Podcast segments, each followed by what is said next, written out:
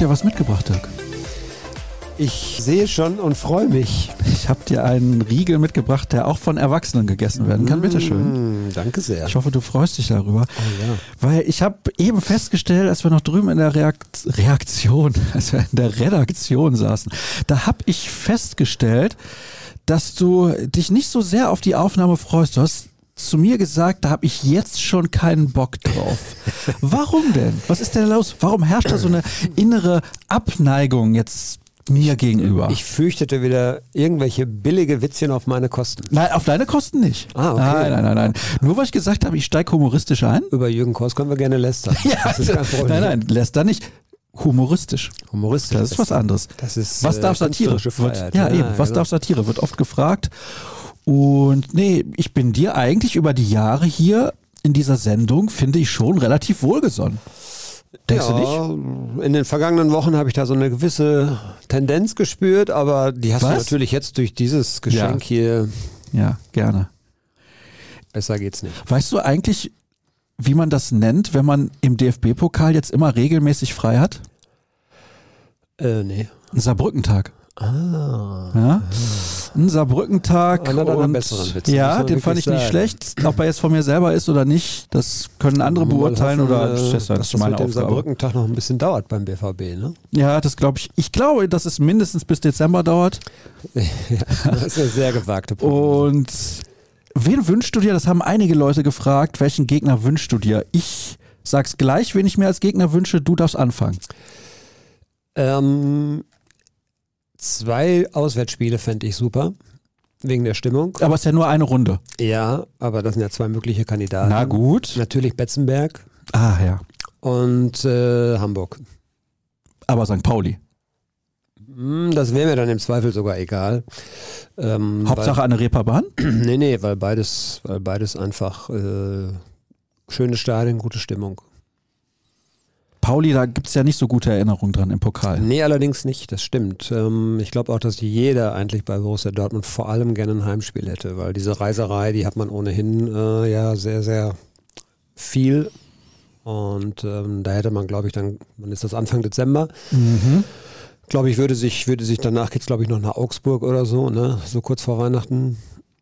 Steht noch ein Auswärtsspiel in Augsburg an in der Ja, Bundesliga und das Augsburg sind so Reisen. Also, ja, gut, die fliegen ja dann mit dem Flugzeug, das geht alles, aber trotzdem, du musst wieder irgendwie ins Hotel und äh, es wird sich, glaube ich, jeder ein Heimspiel äh, wünschen, weil es ja auch wenig Heimspiele gab in den vergangenen Jahren. Da war ja nicht ganz so viel. Ja, das wohl wahr. Aber ich wäre auch für ein Auswärtsspiel. Und warst du schon mal im Saarland in deinem Leben? Ja. Ach, Sowohl beim äh, äh, sowohl in Saarbrücken als auch in Homburg mit äh, Preußen Münster. ach, du warst schon mal in Homburg. Ja. Ja gut, Ich glaub, wenn du die Grounds also, schon wenn ich hast. mich da jetzt nicht richtig, äh, wenn ich mich richtig zurückerinnere, war ich in beiden Stadien, glaube ich, schon mal. Ich wäre für ein saarländisches Derby in der nächsten Runde. Ja. Und für Pauli HSV. Das wäre natürlich auch ein Kracher. Und Dortmund? Dortmund Heimspiel gegen, was ist denn da noch übrig? Nürnberg. Ja, aber kommst du sicher weiter? Ich bitte dich. Das hören jetzt mal alle Nürnberger Fans, ne? Ja, schöne Grüße. Natürlich. Ja, ich glaube schon, dass äh, es eigentlich jetzt, der Weg ist jetzt ziemlich, steht ziemlich klar vor, Borussia Dortmund vor natürlich auch einigen anderen. Es sind nur noch sechs Bundesligisten, glaube ich, drin. Zum ersten. Mal in der Ja. Geschichte des DFB-Pokals nur sechs Bundesligisten im Achtelfinale und zum ersten Mal mehr Zweitligisten als Bundesligisten. Unfassbar. Mhm. Acht Stück. Ja, Magdeburg. Das ist ja Pokal, ne? Das ist super. Also solche Mannschaften, tut mir leid, Dirk, die muss man einfach von der Platte fegen, sozusagen. Ja, gut, das muss natürlich der Anspruch sein. Also ich, was jetzt noch passieren könnte, ist natürlich, dass du ein Auswärtsspiel in Leverkusen bekommst. gut. In Frankfurt äh, oder sowas. Also irgendwie, Frankfurt ist auch noch drin, ne? Ja, Frankfurt, also Wolfsburg ist auch eine gute Mannschaft. Ja. Gladbach ist noch dabei. Ja, aber ich würde sagen, da- Freiburg, die lagen 0-3 zurück zu Hause gegen Paderborn. Was Ja. ist denn da los? Ja, gut, das ist, ich glaube schon, dass bei, bei Freiburg, das hat, ähm, das hat der gute Christian Streicher gesagt, ausgerechnet nach dem Spiel gegen Borussia Dortmund. Es wird eine Stein, beinharte Saison, so ungefähr hat er es gesagt. Und das ist, das bewahrheitet sich gerade so ein bisschen. Ne? Also die müssen schon aufpassen, dass sie da nicht so ein bisschen ins Mittelmaß versinken. Und vielleicht war dieser Pokal, das ist ja dann immer so, du musst dich auch im Pokal gegen äh, so einen Zweitligisten, musst du dich natürlich schon auch strecken und musst vernünftig dein Ding machen. Und sonst äh, kannst du da auch in Probleme kommen. Ne? Weißt du warum? Also ich wünsche mir ja eigentlich dann ein Auswärtsspiel in Homburg, wenn ich mir ein Auswärtsspiel aussuchen muss weil dieser Verein, als ich angefangen habe, mich für Fußball zu interessieren, gerade in die zweite Liga abgestiegen war, Waldhof Mannheim auch. Ich glaube, das war die mhm. Saison 88, 89 und ich habe mich ja angefangen mit der WM 90 für Fußball zu interessieren und dann waren diese beiden Vereine, die waren irgendwie so, so gerade so weg. Ja, und dann denkt man, ah, das ist ein spannender Verein man und so. Man kannte sie aber noch. Ja, man kannte sie irgendwie noch, aber ich kannte sie halt gar nicht. Aber habe dann immer mitbekommen, Waldhof Mannheim, FC Homburg. FC Homburg war jetzt wirklich sehr lange von der Bildfläche verschwunden. Waldhof spielt jetzt in der dritten Liga. Aber der FC Homburg hatte damals welche Trikotwerbung? Ach Gott. Weißt du nicht mehr? Nein, weiß ich das nicht. Das gibt's doch. Es kann doch nicht dein Ernst sein. Sag's mir. London-Kondome. Ach so, diese Geschichte, ja. Ja, jetzt weißt du es wieder. Ja. Ja. Das sind so Details, hör mal. ja, weil ich habe mehrfach irgendwo gelesen, weil diese kuriosen Rückblicke gibt es ja dann häufiger, dass die Ärger bekommen hatten. Die durften die Werbung nicht platzieren. Das war zu war anzüglich. Mhm, das stimmt. Das war in den 80er Jahren waren wir damals noch nicht so weit. Ja. Ja, jetzt andere dürfen wir ja nicht nennen, andere Produkte, aber da wird für was ganz anderes Werbung gemacht mittlerweile. Homburg, das, ja, warum nicht? Ich bin noch nicht im Saarland gewesen tatsächlich. MacPom war ich auch nicht. Du hast hm. ja jedes deutsche Bundesland schon gesehen, oder? Ich, ich würde mal fast vermuten, ja. Ja, wenn du im Saarland warst, dann warst du, also in dem, wo es am unwahrscheinlichsten ist, sozusagen, würde ich jetzt mal behaupten. MacPom, da warst du doch hier zuletzt im Urlaub. Mhm. Was ist hier mit Thüringen? Ja, da die Ecke. Ich war, ich war mit Preußen Münster schon mal in Erfurt. Mhm. Ich war in ja. Magdeburg. Ich war in Chemnitz. Ja. Dann habe ich im Prinzip den Osten Leipzig, ja. logischerweise. Haben den Osten schon ziemlich abgegrast. Ne? Ja, tatsächlich. Bayern, Baden-Württemberg, Rheinland-Pfalz, da unten die Ecke, ja. Bremen warst du ja auch schon. Bremen, Niedersachsen, ja. Schleswig-Holstein. Der Mann hat alles gesehen. Liebe Leute, wir brechen an der Stelle ab, weil Dirk Krampe eigentlich ja nichts mehr zu erzählen hat. Kann da noch was, kann da noch was passieren in deinem Leben, was dich schockt, wenn du schon mal in allen deutschen Bundesländern warst? Boah, keine Ahnung, bestimmt. Ich war tatsächlich, ich muss jetzt mal überlegen, MacPom und Saarland noch nicht. Ja. Da zieht einen auch jetzt, also doch, ist sehr schön. Also ja, Mecklenburg, wunderbar. Mecklenburg-Vorpommern, äh, fahr mal nach Schwerin. Kann ich dir nur, nur äh, empfehlen. Die haben ja auch viel Küste in MacPom. Mhm. Aber sehr schöne Stadt mit. Sie haben so einen, äh, ja. die haben so einen äh, großen See. Da waren wir damals, also damals, ich war auch damals in Schwerin, als ich. Ich wollte gerade sagen, den Ostsee, aber. Nee, nee, nee. Als wir in Münster, als ich noch in Münster gearbeitet habe, in der SC Schwerin, oder Schweriner SC, Volleyball-Hochburg. Ja, das ist richtig. Und, ähm, Aber Frauenvolleyball, oder? Frauenvolleyball und USC Münster ja auch Frauenvolleyball. Und da waren wir mal zum Finale, glaube ich, um die deutsche Meisterschaft sogar.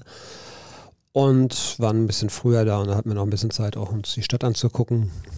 Ist schon schön da. Kennt sich ja auch in, in jeder Stadt aus oder in jeder Sportart auch noch. Was ist ja Wahnsinn. Nö, nö, also würde ich jetzt nicht sagen. Ich habe jetzt mit Frauenvolleyball, seitdem ich aus Münster weg bin, auch wenig zu tun guckt noch ein bisschen noch, wie es bei denen so läuft, aber. Hm. Hier wurden Fragen gestellt und ich habe dich dann gebeten, dich vorzubereiten. Mhm. Hast du, wann, wann, hast du mich denn, wann, wann, hast du mich gebeten, mich vorzubereiten? Vor 14 Stunden. Ach so. Das kann man ja hier nachsehen. Ja, das, dazu müsste ich aber gestern Abend noch in Twitter reingeschaut haben. Das mache ich jetzt selten. Und heute den ganzen Tag, wir haben jetzt 14.24 Uhr 24 ah, und 56 Sekunden. Ich hatte heute Morgen was Wichtiges, Privates ja. zu erledigen. Ja. Wenig am Handy gewesen. Mhm. Werde ich jetzt überrascht. Ja, weiß ich nicht. Das sind Dortmund-spezifische Fragen, wo es die beste Currywurst gibt, die beste Kneipe, bester Spot für den Sonnenuntergang, bestes Café, Frühstück, bestes Dortmunder Bier, bester Spot für ein Bierchen vor einem Spiel, bester Amateursportplatz. Bist du überhaupt ansatzweise in der Lage, diese Fragen zu beantworten? Äh, nein. Ja. Du bist einfach kein Dortmunder. Ich bin kein Dortmunder, das ist richtig. Du auch nicht. Du bist jetzt Wahl-Dortmunder. Ja, aber ich kann dir da einige jetzt, Fragen schon beantworten. Du wohnst jetzt wie lange schon hier? Anderthalb Jahre. Zählt man dann schon als Dortmunder? Ja, das ist ja, wie man sich fühlt. Nee, wenn du so zum Beispiel aus dem Münsterland, wo ich ja herkommst, wenn du da so neue Leute in deiner Stadt hast oder in deinem Dorf, Wer macht denn sowas? dann müssen die so 20 Jahre, würde ich sagen, mal Ja, mindestens gut, da okay. gewesen sein, sonst sind die noch, sonst gelten die noch als Auswärtige. Ja, das ist so. Ich hatte nämlich Ben letzte Woche gebeten, nächste Woche die Fragen zu stellen. Da wusste ich aber nicht, dass du hier sein wirst. Ich muss das dann ja jemanden fragen, der wirklich Dortmunder ist. Ja, das wäre der Kollege Pinot in Ansätzen auch nur. Kollege Kors kommt aus Hagen. Ah, Gebhardt ist in Aalen, glaube ich, groß geworden. Kröger lebt seit jeher in Unna. Ja. Wenig Dortmunder im Team. Thomas Schulzke, aber der wohnt natürlich auch schon seit Ewigkeiten jetzt in Münster. Aber der ist eigentlich Dortmunder. Der ist eigentlich Dortmunder tatsächlich. Ja, ich glaube wohl. Mhm. Na gut. Schwierig, Ben. Ich weiß nicht, wer Kevin ich einladen soll. Kevin Kiska. Unser Regiemann, wo ist er? Kevin Kiska, den sehen wir hier. Pass auf, ich lasse ihn jetzt, ohne dass er hier reinplatzt, quasi zwei dieser Fragen beantworten. Und zwar möchte ich gerne wissen, welcher ist der beste Amateursportplatz? Also da war ich ja auch mal öfter. Also ich fand natürlich. Eintracht Dortmund. TSC Eintracht Dortmund. Das ist natürlich im Schatten des Stadions. Hm, Ja. Ja, von daher der mitgliederstärkste Verein nach Borussia Dortmund in Dortmund. Über 9000 Mitglieder, wenn ich das jetzt richtig verstanden habe, am Montag bei der Gala Dortmunds Sportler des Jahres. Oh, warst du da? Das habe ich mir mal angeguckt. Weil die Handballfrauen da so abgeräumt haben, ne? Das wusste ich ja vorher nicht. Alina und die Mannschaft, ne? Die Mannschaft hat gewonnen und Alina Greisels, die ja mittlerweile nicht mehr in Dortmund spielt, hat den Titel Sportlerin des Jahres gewonnen. Das war eine sehr, sehr schöne Veranstaltung, muss ich ganz ehrlich sagen. Das ist sie Also wirklich seit Jahren. Ja. Also das lohnt schon. Und die Kollegin Katja Werland möchte ich an dieser Stelle mal grüßen und loben. Hat das fantastisch gemacht. Hat mir vorher gesagt, sie war ein klein wenig nervös, aber ich finde, sie hat sehr charmant und kompetent durch die Sendung geführt. Und das ist nicht immer einfach, wenn man das mal vergleicht mit, ja, wir sitzen hier, hier so nonchalant und haben uns schon drei Weizenbier reingepfiffen, aber Katja musste natürlich da, musste natürlich da richtig glänzen. So, von Wie viele daher, Leute waren da? mh, sind also über 100, Ja, das ist aber. Also früher, würde ich schätzen.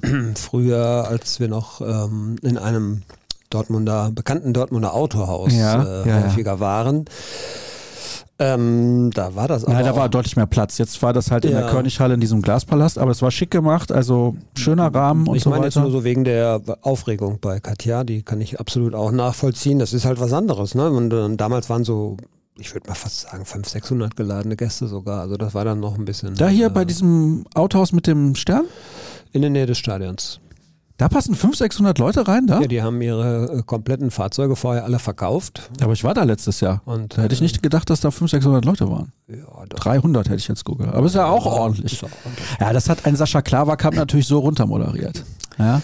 Ja. Zusammen mit Matthias Schärf damals Ja, die noch. haben das, die haben sich natürlich, ja, natürlich auch eingespielt, die beiden. Ne? Ja. Wir kennen sie ja alle aus unserem Talk, Mhm. BVB-Talk. Wir kennen und schätzen sie, sagst du? Ja, sicher, Ja. natürlich. Matthias Schärf, bester Mann. Und Sascha Klaverkamp, zweitbester Natürlich. Mann? Ja, nein, da gibt es keinen großen Unterschied. Da gibt es keinen großen Unterschied. Mhm. Verstehe. Komm, lass uns ein bisschen darüber sprechen, wie schön das ist, ins DFB-Pokal-Achtelfinale einzuziehen, während der FC Bayern München beim FC Saarbrücken leider die Segel gestrichen Also hat. ich weiß nicht, warum jetzt alle so einen Aufriss machen. Das ist doch seit Jahren so, dass der FC Bayern München Ja, in wie der, dumm von mir. Der also Ja. wirklich im Pokal früh die In Segel Kiel streicht. ausgeschieden damals. Freiburg letztes Jahr, glaube ich. Dann in. Gladbach 5-0 Gladbach. verloren. Ja, du, die haben, die mögen, das ist für die so ein bisschen Wettbewerb, so wie dieser, dieser einige englische Pokal, den es ja auch noch gibt, neben dem eigentlichen Pokal. Da spielt man dann mit der B oder Carabao C. Cup, meinst du? Ja, spielt man mit der B oder C Mannschaft. Also, ja. Ja, das ist doch toll, oder? Ich muss echt sagen, ich finde es einfach cool, dass dann so ein Verein wie Saarbrücken, überleg dir mal, die sind, glaube ich, Tabellen 15. in der dritten Liga. Trainer, glaube ich, massiv in der Kritik, auch bei den Fans, aber so ein Spiel vereint dann wieder alle erstmal und Hat heute freigegeben. Freiwilliges Regenerationstraining. Hat dann gesagt, also mit anderen Worten hat er gesagt, gebt euch die Kante, bis ihr voll bis oben hin seid. Ja, das glaube ich nicht, weil die äh, tatsächlich, wann. Ja, du hast das Interview nicht gesehen. Ja, ich weiß, Ja. aber äh, wann, wann die spielen die wieder in der dritten Liga? Das ist natürlich auch Profifußball. Ja, am Wochenende. Ne? Ja. Wahrscheinlich. Gehe ich mal schwer würde mich von dann aus. gar nicht wundern, wenn sie auf einmal da verlieren. Ne? Auf einmal. Ich würde alles auf den Gegner setzen, Ja. auch wenn es der letzte ist. Ja, wahrscheinlich. Ich würde alles auf den Gegner setzen. Aber äh, ja, um darauf zurückzukommen, gute Geschichte. Borussia Dortmund ist auch heilfroh, dass ihnen das jetzt schon länger nicht mehr passiert ist. Wir haben das ja auch erlebt in der Anfangszeit von Jürgen Klopp, glaube ich. Äh, Offenbach, ja, war schlimm. Offenbach, Osnabrück, das war dann auch irgendwie, wo du dachtest, ja, so eine Runde mehr wäre schön gewesen. Und danach ging das ja so ein bisschen dann los mit ähm, dem Pokal als spezieller BVB-Wettbewerb, wo man sich sehr, sehr wohl gefühlt hat. Und ähm, das ist bis heute, glaube ich, so geblieben. Also diese, diese Sehnsucht, nach Berlin zu kommen, die ist immer eigentlich da. Und es gab nur einmal jetzt in den letzten Jahren so einen kleinen Rückschritt. Das war das Aus beim FC St. Pauli. Aber wenn man jetzt überlegt, letzte Saison in Leipzig ausgeschieden, dann hat man ja auch 2021 den Pokal gewonnen, 2017 den Pokal gewonnen und in der Regel ist man eigentlich immer dann sehr spät ausgeschieden bei den Bayern. Genau, davor die Jahre war es ja. ja. dann immer mindestens Halbfinale und viele Finalteilnahmen auch und ähm, ja, Leipzig kann man natürlich verlieren, nicht mit der Leistung, die man da ge gezeigt hat damals. Das war wirklich eine der äh, schlechtesten Leistungen im Kalenderjahr, glaube ich, 23. Und äh, nee, also bin gespannt jetzt am Sonntag. Ich freue mich auf die Auslosung und dann gibt es ja die Pokalrunde tatsächlich noch vor Weihnachten. Das ist ja völlig verrückt. Ich habe es auch gar nicht so auf dem Schirm gehabt, aber nach Anfang dieser, Dezember. Nach dieser nächsten Länderspielphase, wo dann die Bundesliga Pause macht, gibt es bis Weihnachten nur noch englische Wochen. Mhm. Für den BVB. Da kommen dann noch zwei Champions League-Spiele, ja, ja, ja. und eine englische Woche in der Liga. Ne? Also bei Milan auswärts am 28. November. Die Woche darauf ist dann DFB-Pokal. Äh, genau, Pokal, dann kommt Paris. Dann Paris und dann gibt es noch ein Spiel vor Weihnachten gegen Mainz. Mainz, genau. Mhm. Ja, mein lieber Schwan. Habe ich ein bisschen Pech, ich bin bei der Frauenweltmeisterschaft im Handball. Wie könnte es anders sein? Aber ich verpasse ein paar richtige Knaller. Auswärts in Leverkusen, zu Hause gegen PSG, zu Hause gegen Leipzig, dann das DFB-Pokalspiel. Ja, das haben wir, glaube ich, auch vor ein paar Wochen dann schon mal thematisiert, dass es tatsächlich jetzt richtig knackig wird und richtig losgeht. Aber ne? ich sag dir ganz ehrlich, Dirk, ich glaube, das kommt generell dem BVB nicht ungelegen. Nee. Also ich habe jetzt den Eindruck, dass dieser, ich sag mal, eher laue Spielplan den richtig mhm. in die Karten spielt. Ja, ja, man hatte einigermaßen lange Zeit, äh, Ergebnisse zu liefern und das Spiel dann in Ruhe weiterzuentwickeln. Das hat ja auch ein bisschen gebraucht und wenn man das Spiel gestern jetzt wieder gesehen hat, zumindest so die ersten 60, 55, 60 Minuten. Danach wurde es ja so ein bisschen ruhiger dann. Also erste Hälfte? Erste Hälfte war, als Halbzeit war, oder erste Hälfte war furios. Fand ich, ich richtig sagen. gut, fand ich richtig das stark. Das war so dieser alte BVB-Fußball, den man schon kannte ja aus der Vergangenheit. Super Kombinationsfluss so und das, da griff wirklich ein Rädchen ins andere. Und sie haben auch zielstrebig nach vorne mhm. gespielt, haben auch ihre Chancen gehabt. Das ist so ein bisschen das einzige Manko nach diesem Spiel. Solange es 1-0 steht, musst du halt immer auch ein bisschen Sorge haben, dass es nochmal kippen könnte. Und ähm, das war aber dann äh, ab der 60. Minute eigentlich, ich glaube, glaube ich, noch ein Konter, wo, die, wo, wo Hoffenheim dann wirklich auch ein bisschen das schlecht gespielt hat. Ansonsten kann ich mich nur an die Anfangsphase erinnern, zweite, dritte Minute, diese Doppelchance. Das muss, eine Bundesligamannschaft muss daraus einfach ein Tor machen. Dann kannst du natürlich, weiß ich nicht, wie es dann läuft, dann steht es 0-1. Aber ähm, dann hatten sie, glaube ich, nochmal eine, so eine Halbchance. Das war es aber auch. Ne? Also das war schon von denen auch recht enttäuschend. Jetzt können wir es wieder als von denen recht enttäuschend bezeichnen. Ja, weil sie, weil sie äh, natürlich lässt die eine Mannschaft nicht so viel zu, das ist richtig. Das, äh, es stimmt dann immer ja, beides. Es war aber ne? gegen Wolfsburg genau das gleiche. Mhm. Es war gegen, was jetzt gegen Bremen, genau, war es auch so. Mhm. Dann heißt es immer hinterher, oder gegen Wolfsburg, dann heißt es immer, ja, der Gegner war so schwach. Ah, die, die, haben nichts gemacht. Ja, Borussia Dortmund hat aber auch nicht zugelassen. Das ist richtig. Die Frage ist halt, was passiert, wenn sie mehr ins Risiko gehen? Das haben sie sich so nicht getraut, beziehungsweise hatten sie offensichtlich auch die Möglichkeiten dazu nicht. Was, was der was BVB, Hoffenheim? Ja, Hoffenheim. Was der BVB richtig gut gemacht hat, war eben tatsächlich Gegenpressing, sprich, wie reagiere ich nach Ballverlusten? Das war schon sehr beeindruckend. Ich glaube, sie hatten tatsächlich zweistellige Zahl an Balleroberungen im, durchs Gegenpressing. Und das ist ein super Wert. Und das hält die Mannschaft natürlich auch, die gegnerische Mannschaft natürlich auch automatisch von deinem eigenen Tor fern. Ja, und das äh, war schon eine Qualität oder ist eine Qualität, die immer häufiger jetzt zu sehen ist. Wie gesagt, das Spielerische funktioniert und die Ergebnisse stimmen weiter. Also eigentlich die perfekte Kombination und ja, muss man sagen, Hut ab. Äh, als wir nach dem, haben wir nicht nach dem 2 zu 2 gegen Heidenheim auch gesprochen? Ich weiß gar nicht mehr. Ja, ich glaube, direkt im Anschluss haben wir beide gesprochen und eine Woche später, glaube ich, der Kollege Jürgen Kors, ich weiß nicht, der dann irgendwann nicht mehr innehalten konnte und gesagt hat, ich habe keinen Bock mehr auf Ausreden jetzt hier. ja, äh, was man wirklich sagen muss, ist, dass äh, der Trainer auch damals ja schon gesagt hat, wir sind in einem Prozess und die, wir sehen die Schritte schon, wir sehen sie allerdings momentan mehr im Training als auch am, am Wochenende auf dem Platz, aber das wird kommen. Und da haben viele Leute, auch ich, gedacht, ja, okay, das ist vielleicht ein bisschen optimistisch, weil die Qualität der Gegner wird ja auch besser, aber das ist dann auch so, wie du sagst, Borussia Dortmund profitiert ja auch davon, wenn eine gegnerische Mannschaft mitspielen will, wenn sie sich nicht nur hinten reinstellen. Ne? Und ähm, das steht jetzt ja zu erwarten, wenn du gegen Bayern München spielst du wirst nicht vielleicht 60, 65 Prozent Ballbesitz haben. Das wird schon so sein, dass die Bayern auch was versuchen werden. Oder wenn du dann demnächst Leipzig, Leverkusen, das sind ja jetzt Mannschaften, die richtige Gradmesser sind, die auch selber den Anspruch haben, Spiel, das Spiel zu machen und das Spiel für sich zu entscheiden. Ähm, es gibt ja viele andere, die froh sind, wenn sie mit heiler Haut da einigermaßen rauskommen. Ich sag dir ganz ehrlich, ich glaube, aktuell, also wenn wir jetzt heute miteinander sprechen, ist das schwerste Spiel von denen, die noch kommen, das Auswärtsspiel in Leverkusen bin wirklich mal auf äh, kommendes Wochenende dann gespannt äh, gegen äh, in Stuttgart. Ja, da klar. wird natürlich viel so ein bisschen davon abhängen, auch äh, kann Gerassi spielen, ähm, aber und was, was machen die jetzt, weil sie haben ja so einen ersten kleinen Rückschlag jetzt erlebt, wie reagieren sie darauf, ähm, aber das ist natürlich eine Mannschaft, die gerade auch zu Hause schon beeindruckend aufgetrumpft hat. Äh, ja, du, die spielen auch einen schönen Fußball, auch wenn sie jetzt zuletzt, glaube ich, das Spiel gegen genau. wen nochmal verloren haben. Ah. Ja, ich weiß es auch nicht mehr. Aber es war sehr etwas überraschend. War das nicht auch? Das war Hoffenheim. Ja, das war Hoffenheim. Genau. So, und da fand ich aber, ich habe Teile des Spiels gesehen, also komplette zweite Hälfte habe ich tatsächlich gesehen, weil es wurde, da wo ich war, wurde zur Pause umgeschaltet, von der Konferenz aufs Einzelspiel. Da stand es ja in München 0 zu 0. Mhm. Ja, da wurde umgeschaltet mit dem Zitat, ich will jetzt nicht sehen, wie die Drecks Bayern gewinnen. Ich werde jetzt nicht sagen, wer das gesagt hat. Das kann ich dir hinterher dann warst erzählen. Du einer, warst du in einer Dortmunder Kneipe? Nein. Aber. Nein? Nein. Okay. Auf jeden Fall wurde umgeschaltet und ich denke mir doch, das gibt's doch gar nicht. Jetzt einfach noch die Konferenz 45 Minuten weitergucken, wäre doch wunderbar. Muss aber sagen, dass Stuttgart sehr gut gespielt hat. Also es war echt ansehnlicher Fußball, ja, ich muss ich die, echt sagen. Ich habe die Konferenz, glaube ich, tatsächlich geschaut und ähm, da wurde aber auch relativ häufig dahingeschaltet, weil man hatte so immer das Gefühl, da muss jetzt nur das erste Tor fallen, dann sind sie auch wieder drin und dann, Absolut. Äh, dann kann das durchaus noch wieder in eine andere Richtung kippen.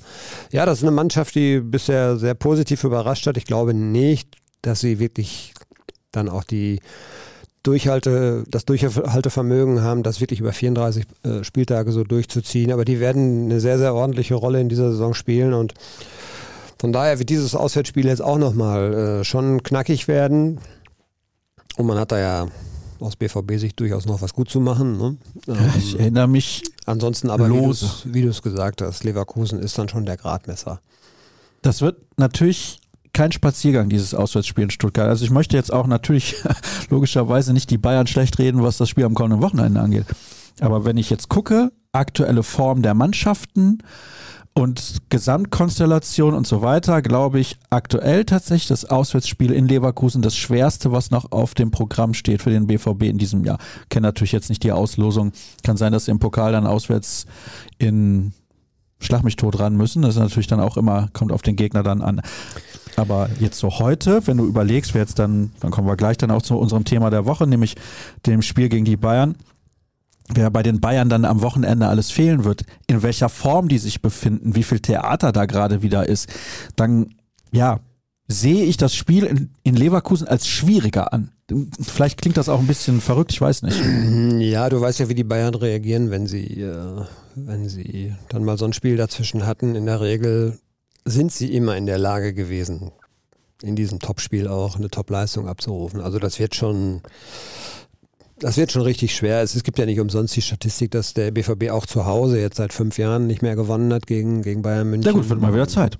Ja, es wird mal wieder Zeit und die Voraussetzungen sind, könnten nicht, könnten eigentlich nicht, fast nicht besser sein, das stimmt. Aber das ist halt alles auch auf dem Papier, ne? Das muss dann am Ende doch gespielt werden. Und ja, mal gucken. Sie haben natürlich schon massive Probleme, die Bayern. Und dieses, dieses Ergebnis in Saarbrücken, das sorgt natürlich für mächtig Unruhe. Da müssen wir uns nichts vormachen. Bevor wir dazu kommen, möchte ich aber noch, noch mal über das Spiel gegen Hoffenheim sprechen. Haben wir gerade eben gesagt, die erste Hälfte war richtig, richtig gut. Also war wirklich gut. war ansehnlicher Fußball. Sie waren dann nicht konsequent genug im Ausnutzen der Torchancen, aber ja, es war so ein Flow drin. Man hat wieder das Borussia Dortmund gesehen, was man, was man früher auch häufiger mal gesehen hat, auch schon unter Edin Terzic. Aber was war dann los nach der Pause? Weil da gab es ja dann vielleicht nochmal eine Phase von ein paar Minuten, da war es auch noch echt in Ordnung und dann fiel es hinten raus aber komplett ab. Ja, es gab äh, noch zwei gute Chancen äh, direkt nach Wiederbeginn. Ja, Beino Gittens hatte eine. 48., 50. glaube ich, habe ich noch so im Kopf. Äh, und so spätestens ab der 60., das war am Anfang noch so schleichend, hast du aber doch deutlich gemerkt, dass bei der einen Mannschaft, also sprich Dortmund, ja, so ein bisschen ich weiß gar nicht, wie man das, also ob das dann doch auch Müdigkeit war, weil das natürlich, du hast das Gefühl, du hast so ein Spiel komplett im Griff. Es steht aber, das habe ich ja gerade eben schon gesagt, es steht die ganze Zeit nur 1 zu 0. Ne? Und das ist schon ein riskantes Ergebnis auch, weil da muss ja nochmal irgendwie einer durchrutschen oder irgendeine Standardsituation äh, und dann fällt irgendwie in der 70., 75. der Ausgleich und kannst du dann nochmal hochfahren, deinen ganzen Motor. Das ist so ein bisschen das Problem. Also ich glaube, sie haben ja, so ein bisschen den, den Zugriff verloren und äh, die Zielstrebigkeit wurde, ging auch so ein bisschen nach unten. Das Tempo ging runter. Und dann äh, gab es deutlich, deutlich mehr Ungenauigkeiten. Der Ball war relativ schnell wieder weg. Ähm, und das hat, Hoff, äh, hat Hoffenheim natürlich so ein bisschen in die Karten gespielt, wobei ich sagen muss, sie haben es eben auch nicht geschafft, Dortmund defensiv groß in Verlegenheit zu bringen. Also es kam jetzt nicht zum Chancen im Minutentakt, ganz im Gegenteil. Ich wüsste jetzt gar nicht, ob sie noch eine richtig hochkarätige, kann ich mich gar nicht dran erinnern. Ja, ich mich auch nicht. Von daher war das dann am Ende solide nach Hause gespielt, immer so mit dem im Hinterkopf, dass ein 1-0 natürlich eigentlich ein dummes, äh, undankbares Ergebnis ist, weil du immer wieder Gefahr laufen kannst, dann auch was zu kassieren. Aber, weißt du, was ich auffällig finde, und das war gegen Hoffenheim jetzt auch so, und das war auch bei den anderen 1 zu 0 Siegen jedes Mal so. Ja, kann passieren. Ein langer Ball, ein Fehler, zack, Ausgleich. Aber ich hatte nie das Gefühl, dass, dass das passieren wird. Ja, das sage ich ja gerade. Die Stabilität ist ja also, an sich doch ganz gut gewesen. Wenn du überlegst, ne? in den letzten Jahren, was es dann immer für Spiele mhm. gab, wo dann hinten raus nochmal, keine Ahnung, es nochmal 3-0 gegen Hoffenheim und dann ging das Spiel 3-3 aus, solche Klassiker. Das war ja in der Phase, wo sich das ständig gehäuft hat. Und aktuell ist es gar nicht so. Die führen dann oft spät noch 1 zu 0. Newcastle jetzt auch. Ja, okay, da gab es Chancen. Ja. Das würde ich jetzt nochmal rausnehmen, das Spiel, ja, genau, klar. Äh, weil da hast du diese zwei Latten-Dinger gehabt. Genau, aber, aber die anderen Spiele? Ja, nur Köln am Anfang, da warst du ohnehin etwas glücklicher Sieger. Ja, ja, ja, das ist richtig. Aber äh, diese 1 zu 0 Erfolge zuletzt waren alle relativ stabil rausgespielt. Das ist dann auch eine Qualität, die jetzt deutlich besser ist als zu Saisonbeginn wo die griechischen Mannschaften, glaube ich, noch mehr Chancen für sich hatten. Und da lässt Dortmund jetzt relativ wenig zu. Und wenn es dann vorne eben mal nicht so gut läuft, kann man das dadurch ganz gut kompensieren. Das ist schon auch eine Qualität. Letzte Frage zu dem Hoffenheim-Spiel. Woran lag es aus deiner Sicht, dass der BVB am Anfang so wie aus einem Guss gespielt hat? Weil sie, glaube ich, gerade sehr viel Selbstvertrauen haben, weil ähm, auch wir haben ja immer wieder dieses Thema Trainingsqualität, weil die Trainingsqualität, glaube ich, seit Wochen jetzt auch recht hoch ist, dadurch, dass wenig Spieler verletzt sind und man wirklich was tun muss, um zu Einsatzzeiten zu kommen. Guck dir Mokoko an. Ich fand ihn gar nicht so schlecht, muss ich sagen, äh, wie, wie, weil er, er hatte vielleicht nicht so viele Abschlusssituationen, was man sonst von ihm kennt. Aber ich finde, er hat ein gutes Spiel gemacht. Unfassbar gut angelaufen, viel angelaufen, war viel unterwegs. Und das ist eben belegt, das kannst du auch nur dann, wenn du in der Woche im Training so gefordert wirst. Und ähm, jeder, der spielen möchte, muss richtig was tun dafür, dass er spielt. Klar, du hast ein paar Spieler, die gesetzt sind, aber ich spreche ja jetzt auch gerade mal so von, von Spielern wie Rainer oder wie auch äh, Bino Gittens, ähm, Mokoko eben. Ja, solche Spieler, die dann eigentlich eher so aus der zweiten Reihe, Reihe kommen. Auch Niki Süle musste ja nun auch relativ warten, bis er jetzt mal wieder eine Chance bekommen hat, von Anfang an zu spielen. Ich übrigens hat gestern auch sehr gut gespielt. Ja, man merkt kaum, dass Spieler, die wenig spielen, ein Rhythmusproblem haben zum Beispiel. Özcan ist ja auch ein Paradebeispiel, äh, als er ja vor zwei, drei, vier Wochen dann erstmals einspringen musste, sofort ein gutes Spiel gemacht, sehr griffig, sehr präsent, gestern Abend auch wieder sehr, sehr gut in der, in der Antizipation, in der Zweikampfführung, wie er die Zweikämpfe geführt hat, in der Balleroberung sehr gut.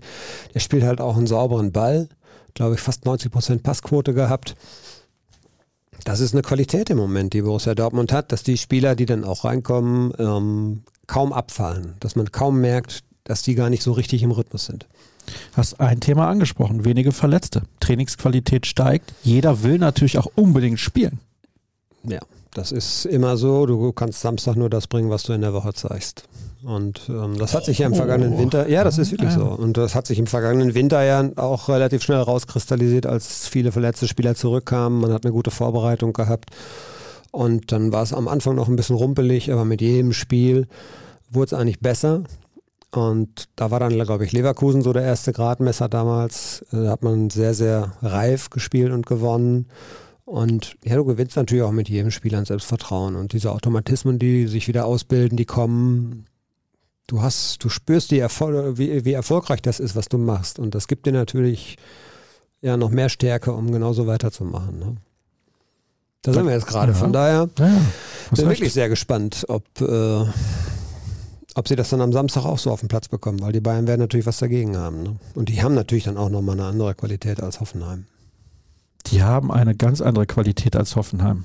Deswegen sprechen wir jetzt, nachdem wir schon viel über das Hoffenheim-Spiel gesprochen haben, mit ein paar anderen Themen zwischendrin schon, über das Spiel gegen den FC Bayern München.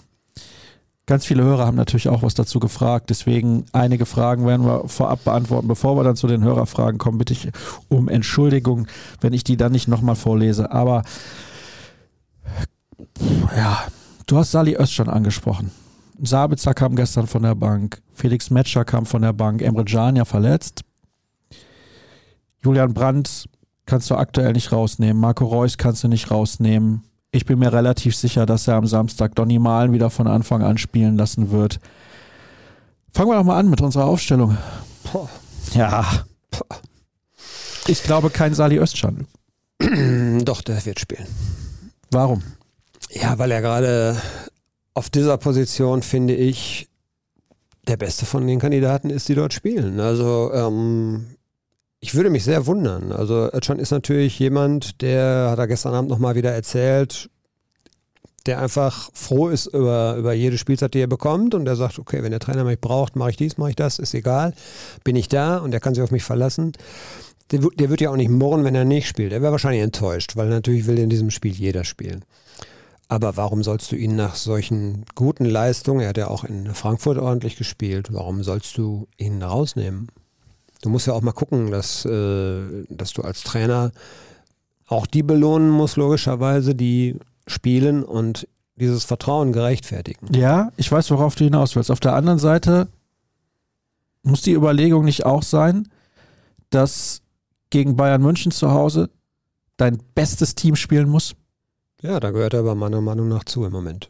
Mhm. Und wen würdest du dafür auf der Bank ja, ich würde nicht, äh, ich würde nicht Emre Can reinwerfen, wenn er nicht richtig fit ist. Und er ist jetzt, ja gut, hat jetzt hat es ein paar Tage, er hat ein paar Tage nicht trainiert. Ja. und das merkst du dann sofort. Und ähm, ich glaube schon, ja klar, er ist der Kapitän, aber ähm, du musst halt gucken, welche Spielertypen, Spielertypen möchtest du haben in deinem defensiven Mittelfeld oder im zentralen Mittelfeld haben wir mit Özcan gestern auch noch kurz darüber gesprochen, ob er in diesem 4-1-4-1 alleiniger Sechser gegen die Bayern, ob er sich das zutrauen würde. Und ähm, ja gut, das hat er natürlich galant dann umschifft, hat gesagt, reine Trainerentscheidung. Ich könnte mir auch vorstellen, dass Terzic vielleicht das Zentrum ein bisschen mehr stärkt, indem er vielleicht einen zweiten Sechser oder eben einen Sechser-Achter, also etwas offensiver, so wie es Brandt gestern zum Beispiel gemacht hat. Brandt war ja eigentlich so ein Achter, würde ich mal sagen. Auch eine etwas ungewohnte Rolle, die er auch, wo er mich auch überrascht hat, positiv. Also man hat ja schon ein paar, vor ein paar Jahren, ich glaube bei Favre war es mal irgendwann Thema, kann Julian Brandt nicht eigentlich einen guten Achter geben. Damals war aber das Problem, dass er defensiv noch nicht so, ja, ich will jetzt keine, nicht sagen, keine Lust hatte, aber er hat so diese neu gewonnene Defensivstärke, die man jetzt ab und zu bei ihm sehen kann, die hatte er damals noch nicht. Und deshalb hat Favre dieses Experiment auch nicht gewagt. Ähm, das ist sehr, sehr spannend. Wie macht er das? Was machst du mit Matcher, der dir äh, im Spiel nach vorne ein bisschen mehr Qualität gibt? Was machst du mit Sabitzer, der dir eine Sicherheit gibt im, im Spielaufbau, weil er nun sehr, sehr erfahren schon ist und man das auch sehen kann, dass er eigentlich kaum falsche Entscheidungen trifft. Also du hast da wirklich schon auch ein paar Kandidaten, die für diese Position rund um Özcan oder mit Özcan ähm, in Frage kommen und ja, mal gucken, was, was, wie, wie mutig vielleicht Terzic auch ist. Ne? Wie mutig wird er denn in der Sturmspitze sein? Ja, also ich glaube, Füllkrug hat jetzt pausiert, der wird zurückkehren. Haller ist, glaube ich, tatsächlich momentan kein Thema. Ähm, Moko hat es nicht, nicht schlecht gemacht, aber den kannst du natürlich super auch noch nach 60, 65 Minuten bringen. Gerade wenn du vielleicht ähm, eine spielerische Spitze brauchst, die nicht unbedingt so, so ein Wandspieler, er ist ja kein Wandspieler. Ich glaube schon, dass Füllkrug spielen wird. Brauchst du gegen die Innenverteidiger, die bei Bayern München noch übrig geblieben sind, einen Wandspieler? Also Kim ist schon eine ziemliche Kante. Ja, aber sonst ist da nicht mehr viel übrig. Ja, gut, aber dann, also, man weiß es jetzt ja noch nicht, wie, wie Tuchel das löst. Ähm, ich könnte mir vorstellen, Goretzka soll wohl noch ein Thema sein.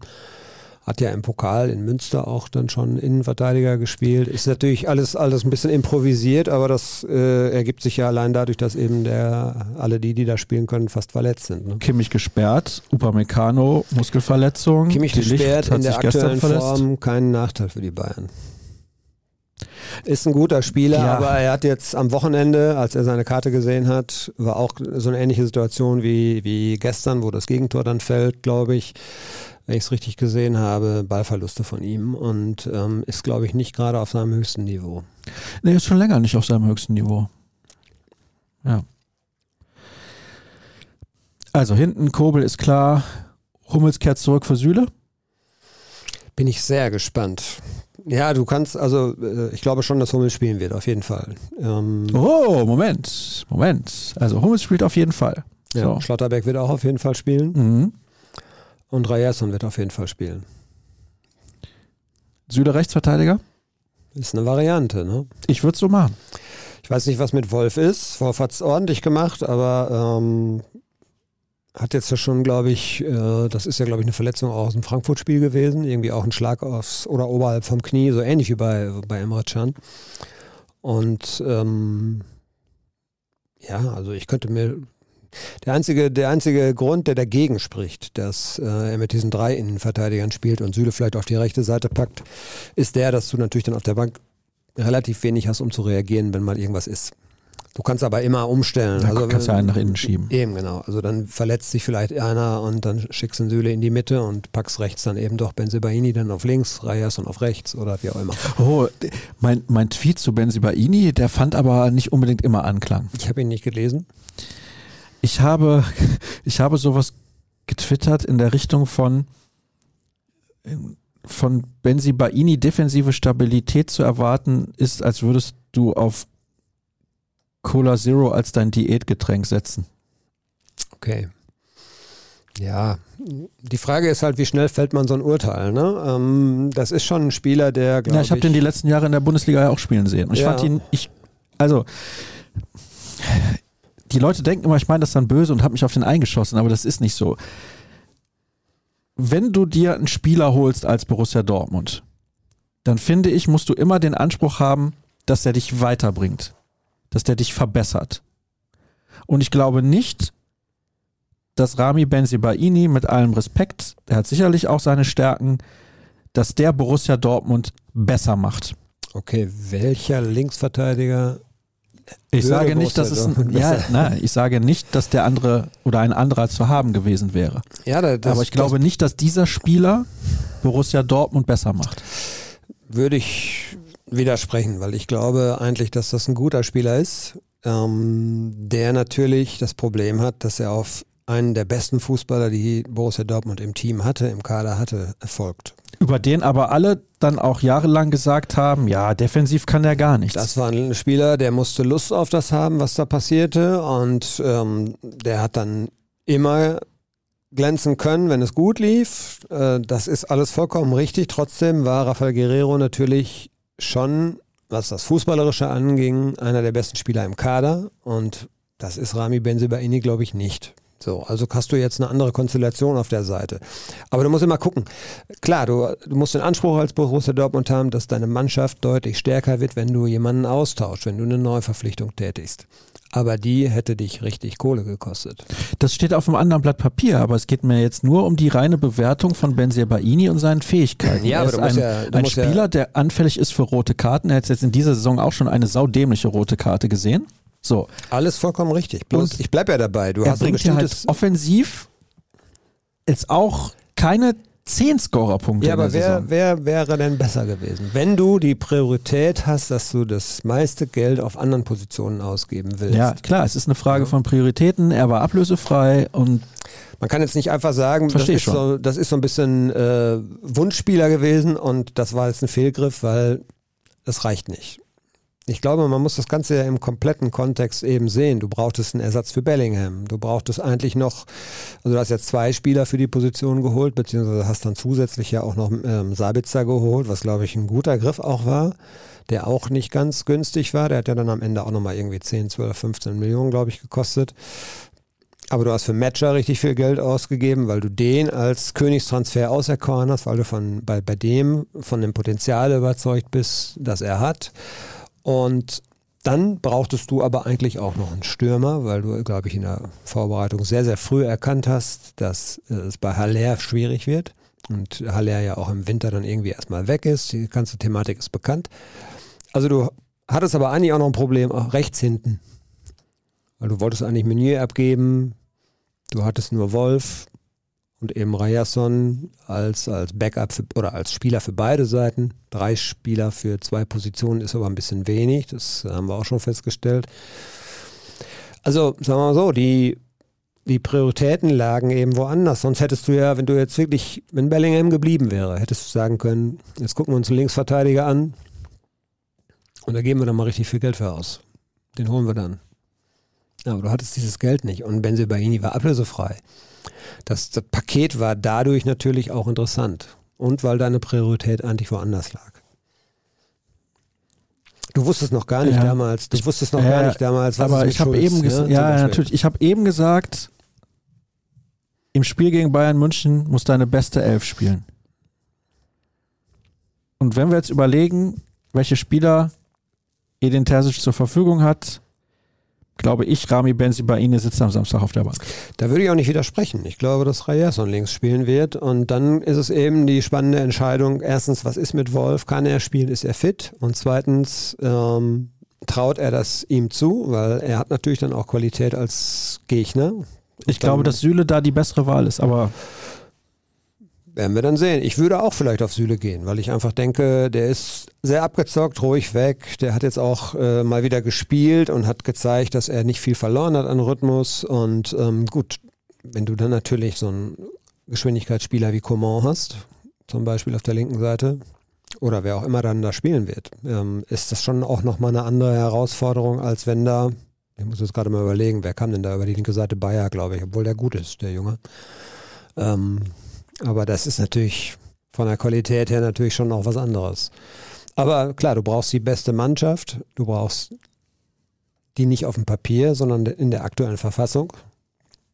Dafür gehört aber zum Beispiel Özcan für mich dazu. Und Benzibaini würde mich nicht überraschen, wenn er auf der Bank sitzt, weil er natürlich, was, was du schon angedeutet hast, äh, nicht unbedingt gerade in bester Verfassung ist und weil er natürlich auch so ein, ja, er ist schon so ein Kandidat, der dann auch mal dumme Fouls macht oder doofe Karten kassiert und ähm, dann auch vom, mal vom Platz fliegt. Das kannst du natürlich dann gegen Bayern München nicht erlauben. so, ich stelle jetzt gerade mal auf. Also Süle rechts und Rayerson links. Wäre so meine Überlegung.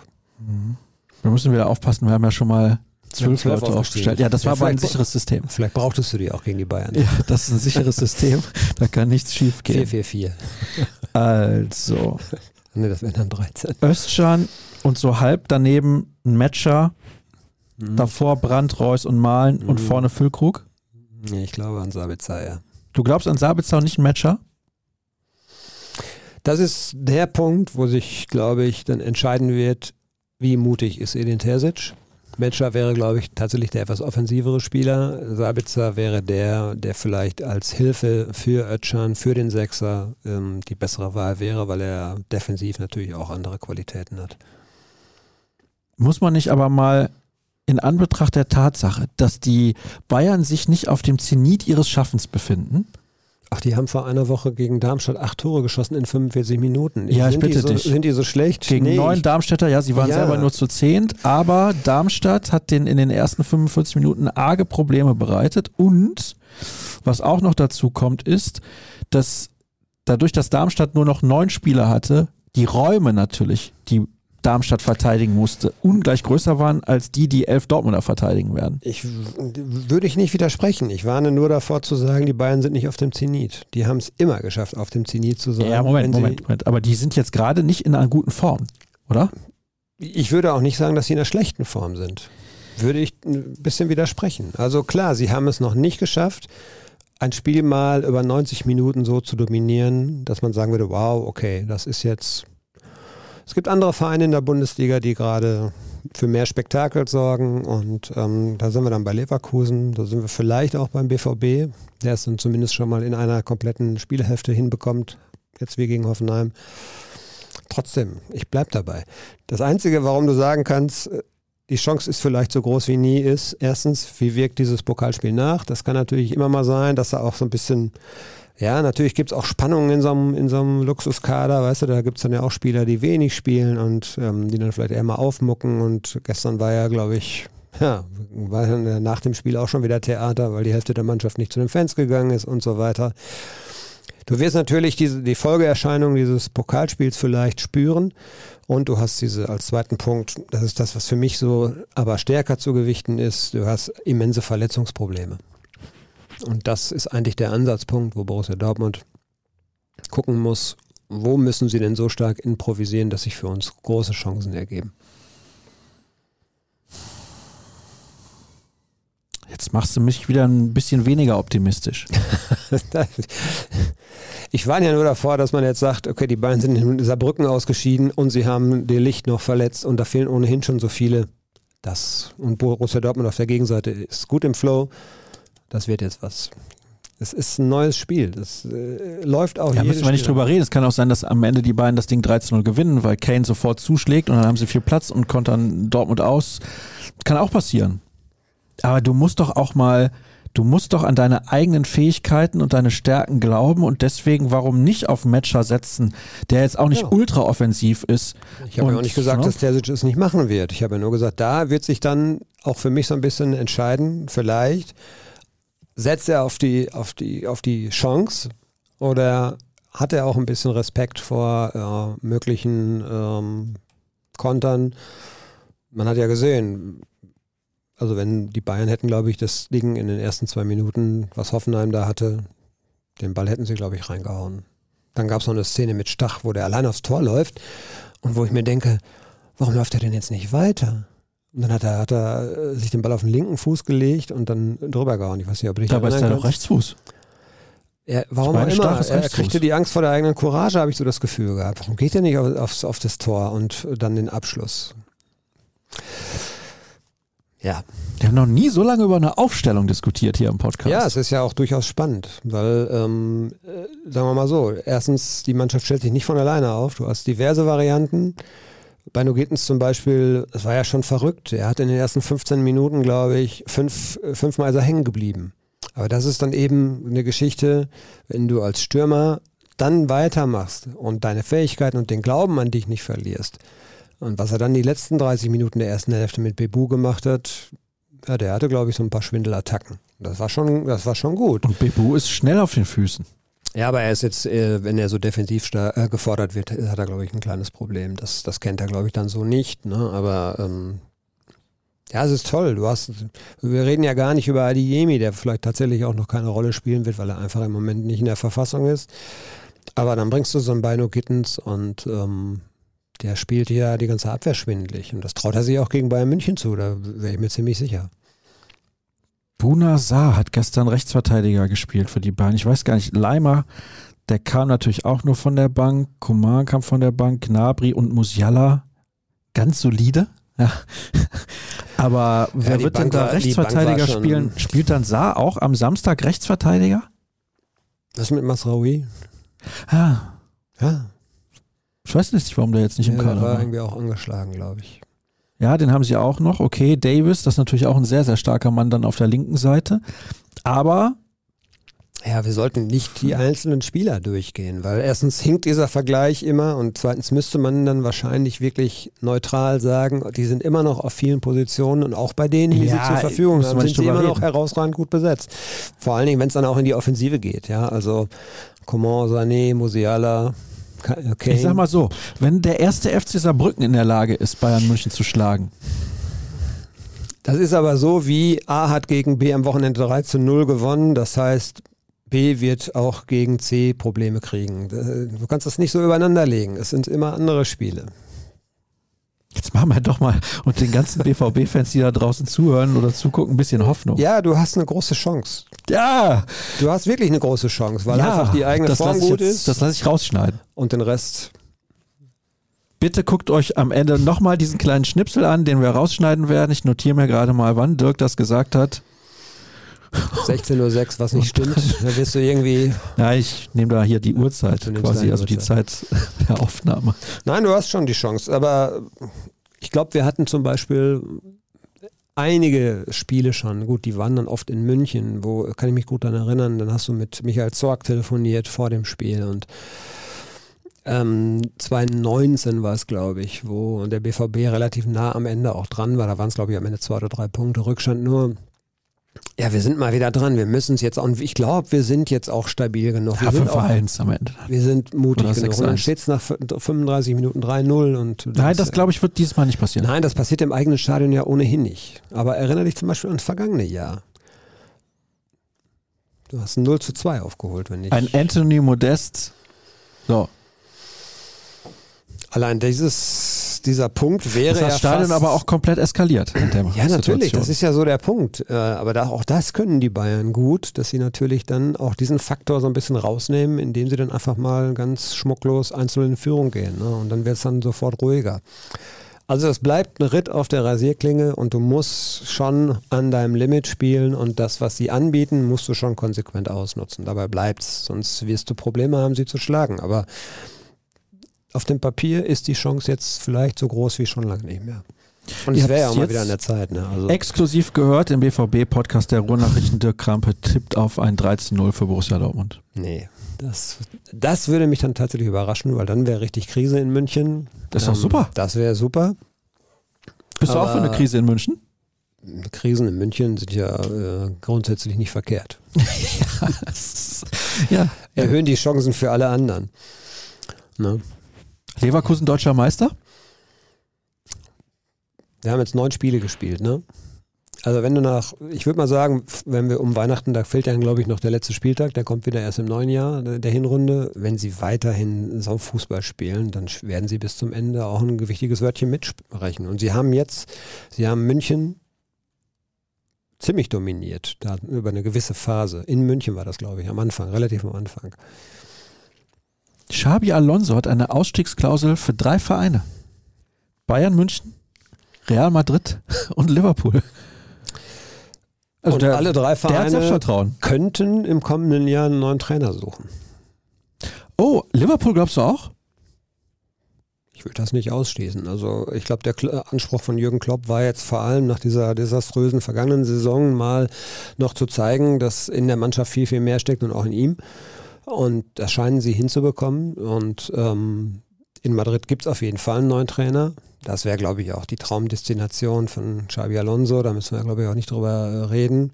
Und ja, wer weiß, wie sich das mit Tuchel und dem FC Bayern entwickelt. Das kann man alles nicht ausschließen. Ne? Dafür, dafür sind, also dafür klaffen auch, sagen wir mal, doch große Lücken zwischen dem, was so nach außen hin an Harmonie getragen wird und wie es vielleicht innen drin wirklich aussieht. Also äh, Thomas Tuchel ist ein super ehrgeiziger Trainer. Er hat da ja sehr spaßig, wie ich finde, darauf reagiert, dass dann der Uli gesagt hat, wenn wir den Bedarf sehen, dann machen wir das Portemonnaie natürlich auch nochmal auf im Winter. Und dann hat er ja gesagt, dann wird es teuer für den Uli. Ich meine, der Bedarf ist da, da müssen wir nicht drüber reden. der Kader ist relativ auf Kante genäht. Das ähm, fällt ihnen jetzt so ein bisschen vor die Füße. Da ist ja im Sommer auch längst nicht alles nach Wunsch verlaufen. Und damit kommen wir zu den Hörerfragen, denn Dirk Krampe hat die perfekte Überleitung geschafft zur Hörerfrage Nummer eins. Vor zehn Jahren, jetzt pass auf, absoluter Knaller, holte der BVB wegen einer beispiellosen Verletzungsmisere Manuel Friedrich vor dem Duell gegen die Bayern. Nun läuft der Rekordmeister im Stadion auf der letzten defensiven Rille. Wie überraschend kommt für euch diese zu dünne Planung des bayerischen Kaders? Ja, total überraschend, weil eigentlich äh, war da ja auch ganz was anderes geplant und da ist dann viel, viel schief gelaufen im Sommer. Das hat alles nicht so funktioniert, gerade so auf dem letzten Drücker. Da waren ja noch einige Verpflichtungen, die dann nicht funktioniert haben und das ist da muss man jetzt nicht Thomas Tuchel sein und Perfektionist bis ins, ins letzte Detail, äh, der auf alle Eventualitäten eine Antwort gerne hätte im Kader, um zu sagen, der Kader ist jetzt so eigentlich nicht, äh, nicht für eine Saison ausgelegt, in dem du 45 bis 50 Pflichtspiele hast. Also die werden im Winter richtig was tun, da bin ich mir ziemlich sicher. Hier lese ich mehrfach, nicht sexy, aber erfolgreich. Meinen die jetzt mit diesen Aussagen uns oder meinen die damit Borussia Dortmund? Ja, also BVB war ja doch schon recht sexy am Mittwochabend. Zumindest mal so ja. 60 Minuten. Ne? Das, ja, es bezog sich, glaube ich, auf die Aussage äh, vor dem Frankfurt-Spiel, war das, glaube ich, ne? mit von Edin Terzic. Und ähm, ja gut, Frankfurt muss man auch einfach mal ganz klar sagen, war jetzt auch ein Spiel, was wieder so ein paar Fragen aufgeworfen hat. Oh, da finde ich übrigens die Aktion von Meier an Mamouche klarer Elfmeter. Also für mich glasklar. Die Nummer mit Wolf kein Elfmeter. Und dann hinterher bei Schlotterbeck kann man auch nochmal drüber nachdenken, weil er ihn am Trikot festhält. Schiedsrichter hat von den Kollegen eines Fachmagazins die Note 5,5 bekommen. Da weiß ich nicht, was man machen muss, damit man eine 6 kriegt. Er hat zweimal halt falsch gelegen. Trotz Videobeweis. Ja. Also ich habe ja im Stadion, äh, haben wir bei der ersten Wiederholung gesagt, Wolf natürlich niemals Hand, äh, absichtliches Handspiel, aber das ist auch nicht mehr das Kriterium. Trotzdem Kriterium den Regeln, den Scheiß. Es ist wirklich den Regeln. Regel. Laber doch nicht immer dazwischen. Ja, aber das regt mich auch auf.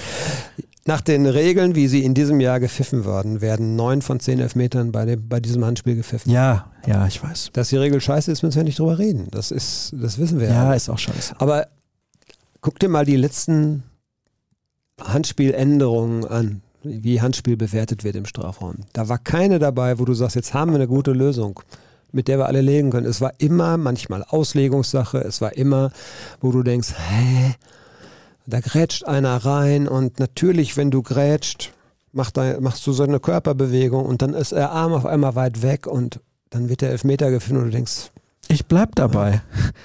Absicht in Kombination mit verschafft sich einen Vorteil. Aber was ist Absicht? Ja, Absicht ist, also die Aktion von Wolf in keinem Fall. Natürlich nicht. Und er verschafft sich auch keinen Vorteil. Nein. Also kein der Elfmeter. Ja, der, der geht ja in den Zweikampf und will den Ball wegschlagen. Das war ja dann diese Argumentation, die von äh, Sippel, ähm, dieser, äh, wie heißt er, sportlicher Leiter, der Schiedsrichter, die fand ich sehr gut, weil er sieht natürlich ganz klar, der Dortmunder Spieler, sprich Wolf, will den Ball wegschlagen und macht eine Ausholbewegung und dann hast du. Sonst kommst du nicht in diese Ausholbewegung, dann hast du deinen Arm so.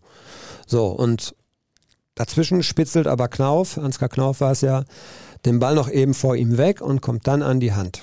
Natürlich keine Absicht, natürlich aus kürzester Distanz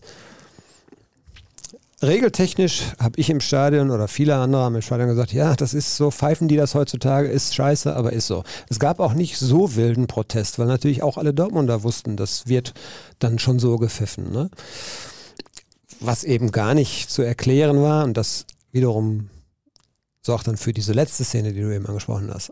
Dadurch, dass er diesen Elfmeter, ich glaube, sie haben in der Halbzeit natürlich richtig was zu hören bekommen, weil es war so klar. Und ich glaube, dass der Schlotterbeck-Ding, dass das Schlotterbeck-Ding nicht gepfiffen wurde. Erstens war der Ball ganz, ganz woanders. Es war also die Frage, kann der eingreifen und dann äh, kann es daraus eine Torchance geben. Aber sie haben es, glaube ich, nicht gepfiffen, weil sie diesen ersten Elfmeter nicht gegeben haben. Aber Dirk, Entschuldige, ich meine, nicht meine wieder, Meinung bist jetzt du, nur. Bist du fertig? Nicht, dass ich ja wieder dazwischen Ja, meine aber. Meinung jetzt nur. Es kann ich auch konnte meine Humbug, Emotionen nicht zurückhalten. Kann auch, kann auch völliger Humbug sein, aber ich glaube schon, dass, da, dass die in der Halbzeit natürlich richtig was zu hören Ganz bekommen. ehrlich, wie kannst du diesen Elfmeter Faul Meier an Mamouche nicht geben? Ja, das ist ja die Frage. Und wie kannst du draußen zu dem Gerät gehen, dir das angucken und sagen, nee, War kein Foul. das verstehe ich nicht. Nein. Ja gut, also der Punkt ist ja der, wenn du rausgehst, musst du klare Belege dafür haben, dass die auf dem Feld getroffene Entscheidung nicht richtig ist. Die fand ich, konnte man Die mit der ersten es. Zeitlupe sehen. Aber ja, ähm, ich weiß gar nicht. Äh, Die Zeitlupen, die wir sehen, sind nicht unbedingt die Zeitlupen, die die sehen. Ne? Dann frage ich mich, was die Leute da machen. Also, welche Bilder die denen da zur Verfügung stellen, wieso, weshalb, warum. Kein Widerspruch von mir. Ich meine, wir sind ja hier ein BVB-Podcast, wir sind nicht Eintracht Frankfurt-Podcast. Aber das ist doch ein klares Foul. Tut das mir war leid. ein klares Foul, ja. Und ähm, ja, wie gesagt, die Geschichte Schlotterbeck am Ende. Ich hätte ehrlich gesagt den, den, das 2 zu 2 nicht gegeben. Weil es, Hm, weil es für mich schwierig ist, äh, Trapp zu guckt so. Ja, ich weiß. Ich weiß. Und Füllkrug ist zur Salzsäule erstarrt, weil er natürlich genau weiß, sobald ich mich in Richtung Ball bewege, ist es ein aktives Abseits und dann zählt der Treffer nicht. So schlau war er in dem Moment. Er bleibt ja wirklich so stehen und macht gar nichts. Trotzdem steht der zwei Meter vor ihm. Das irritiert. Ich finde, man hätte sich nicht beschweren können, wenn das gepfiffen worden wäre. Ja, aber ist es okay. war okay, es nicht zu pfeifen. Das ist auch der Punkt. Und es gab jetzt nicht so viele Belege, um diese Entscheidung, die auf dem Feld Also- getroffen worden ist, um, umzuentscheiden. Ich sag mal so. Wenn Füllkrug da nicht gestanden hätte, hätte Trapp den auch nicht gehalten. Nein, das ist richtig. Und deshalb wurde der Treffer ja auch gegeben. Das ist auch okay. Trotzdem, auch da hätte man sich, glaube ich, nicht beschweren können, wenn gesagt worden wäre, ja, der steht so nah am Torwart. Äh, Das irritiert natürlich einen Torwart und beeinflusst seine Handlung natürlich auch irgendwie. Er hätte den Ball nicht bekommen. Das ist vollkommen richtig. Und Füllkrug macht gar nichts. Und das sind zwei Argumente, die dafür gesprochen haben, dass der Treffer zählt. Aber auch da hätte man, glaube ich, sagen können, okay, der steht so dicht vom Tor. Es war insgesamt äh, ein schwieriges Spiel für den Schiedsrichter, ne? Und ähm, das muss man schon auch mal fairerweise sagen. Ähm, und für mich der Hauptaufreger ist einfach wirklich die Szene Meier, weil das hätte er sehen müssen. Ne? Das andere ist Ermessungsspielraum, auch dieses Halt, es war ein kurzes Zupfen. Ähm, sie haben, glaube ich, allerdings vor der Saison mal die Anweisung bekommen, dass sie sowas konsequent pfeifen sollen. Ne? Ja, hat er nicht gemacht. Das ist dann in der äh, Praxis immer wieder noch was anderes und man wundert sich manchmal, warum sie ihre eigenen Vorgaben, von denen sie am Saisonanfang dann immer sprechen, warum sie die nicht umsetzen. Auch dieses ständige Zulaufen auf, dem, auf den Schiri und bei jeder Situation mit ihm über den Pfiff diskutieren oder den Nicht-Pfiff. Auch das sollte eigentlich stärker geahndet werden, wird auch nicht gemacht. Ich weiß gar nicht, weißt du das, ob die im Kölner Keller die Spiele mit Ton sehen? Ja, ich glaube, die haben Ton. Weißt du, was ich manchmal denke? Dass das besser wäre, wenn sie das nicht tun würden. Weil dann sehen sie alle Szenen ohne Emotion. Ohne, wie reagieren die Fans im Stadion, ist es laut oder hitzig, sondern du siehst das reine Bild. Und dann entscheidest du, glaube ich zumindest, anders. Könnte passieren, ja, ist richtig. Ist ein interessanter Aspekt. Ich weiß nicht, ob sie einen Ton haben. Also ich äh, Ich auch nicht. Aber es wird ja irgendwo die Information zu finden sein. Matthias möchte gerne wissen oder sagt, die Meisterschaft wurde ja selten bis nie im Klassiker entschieden. Die Saison noch weniger, weil Leverkusen und Leipzig auch mitmischen. Gut für den BVB, dass Platz 2 nicht zementiert ist, setzt das entscheidende Kräfte frei. Gruß aus Österreich. Ich glaube, es kann gar nicht schaden, wenn es sich nicht nur auf äh, zwei Vereine dann eben äh, fokussiert und die am Ende dann, also guckst du am Wochenende nur, was haben denn jetzt die Bayern gemacht, was hat denn jetzt der BVB gemacht. Ich glaube, das ist für alle ist das eine richtig gute Geschichte und ähm, das kann der, das kann nicht nur der Spannung jetzt zuträglich sein, sondern insgesamt finde ich auch äh, ist es auf jeden Fall für den deutschen Fußball super gut. Glaube ich auch. Vor- oder Nachteil, ja, schwer zu sagen. Also wirklich schwer zu sagen. Tom Rote, mittlerweile Stammspieler in Kiel, hat übrigens den Elfmeter jetzt verschossen im Elfmeterschießen gegen Magdeburg, glaube ich war es. Ne? Ist er nächste Saison sicher der Backup als Linksverteidiger oder favorisiert man das Modell Knauf? Wisst ihr, was mit ihm geplant ist? Knauf ist ja verkauft. Ja, ja, schon klar. Ach so. Also, Äh, ja, also die haben das, die haben das sehr, sehr wohlwollend, äh, würde ich mal sagen, jetzt registriert, wie gut er sich da eingefunden hat. Und ähm, wenn es dann so läuft wie jetzt bei, bei, bei Rote oder eben auch bei Knauf, perfekt, perfekte Geschichte für den BVB eigentlich auch, weil du gucken kannst, am Ende der Saison gucken kannst, hat er diese Qualität. Ähm, er hatte sie, glaube ich, zu Beginn dieser Saison noch nicht, deshalb war der, war der Wechsel oder die Laie war natürlich folgerichtig. Und ich finde es auch gut, dass der, dass der Spieler selber auch gesagt hat, das ist dann für mich ein perfekter Zwischenschritt.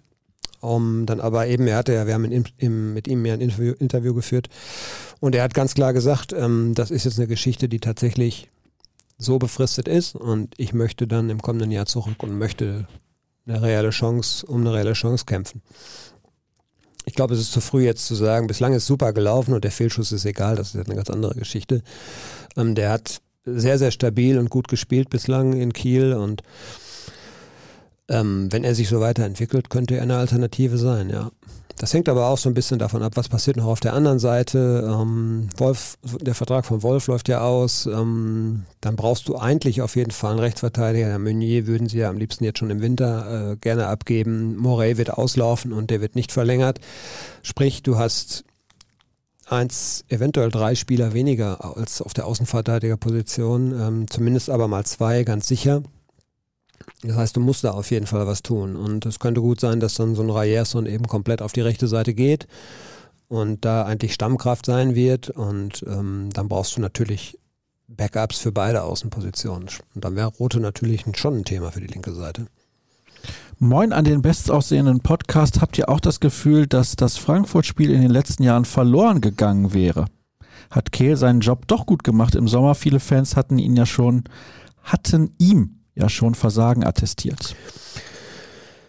Ja, also das geht dann ja immer, das ist ja auch etwas, was, wo wir selber aufpassen müssen, dass man nicht zu vorschnell eben schon Dinge komplett eben abschreibt oder äh, als, als gescheitert erklärt. Ähm, ja, ich glaube schon, dass der, äh, dass die gesamte sportliche Führung sich natürlich schwere Gedanken oder viele Gedanken gemacht hat, wie man diese Mannschaft verstärken kann.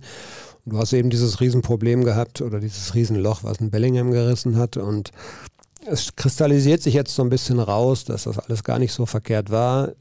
Ich bleibe aber dabei, eine Gesamtbeurteilung machst du nicht nach neun Spieltagen. Erinner dich, wie lange Daniel Mahlen gebraucht hat, um, sagen wir mal, den Ansprüchen gerecht zu werden. Julian Brandt, beste Beispiel, ja, jetzt mittlerweile nicht mehr wegzudenken aus dieser Mannschaft, hat in den ersten zwei Jahren auch jetzt keine Bäume ausgerissen, musste sich auch erstmal umstellen. Und da gibt es ja viele Beispiele. Und wenn jetzt zum Beispiel ein Felix Matcher am Ende dieser Saison dann noch nicht das war, was man sich von ihm erhofft hat, dann heißt es aber nicht, dass es nicht noch werden kann. Also ähm, da muss man immer ein bisschen zurückhaltend sein, glaube ich, mit der vorschnellen Beurteilung. Bislang hat sich in eine richtig gute Richtung entwickelt und ähm, das rückt natürlich dann auch so einen Sebastian Kehl als verantwortlichen Kaderplaner wieder in ein besseres Licht. Wer von diesen Trainern fliegt als erstes? Baumgart, Fischer, Svensson oder Tuchel? Ich habe übrigens mein erstes, äh, bei Kicktick gibt es ja immer Trainerentlassung, ne? Augsburg hast du genommen? Ich hatte Augsburg tatsächlich genommen, ja. ja. War klar. Ja, war jetzt vielleicht auch nicht ganz so schwer, wobei ich hatte auch gedacht, ja, was ist mit Hoffenheim und ähm, war mir auch nicht ganz so sicher. Mainz hätte ich nicht gedacht, dass das so einen Abwärtstrend hat. Äh, bei Fischer ist es schon Wahnsinn. Jetzt elfte Niederlage, glaube ich, war es jetzt in Folge. Oh, habe ich mich noch mit Freunden drüber unterhalten. Ich glaube, also Gosens zu holen war okay.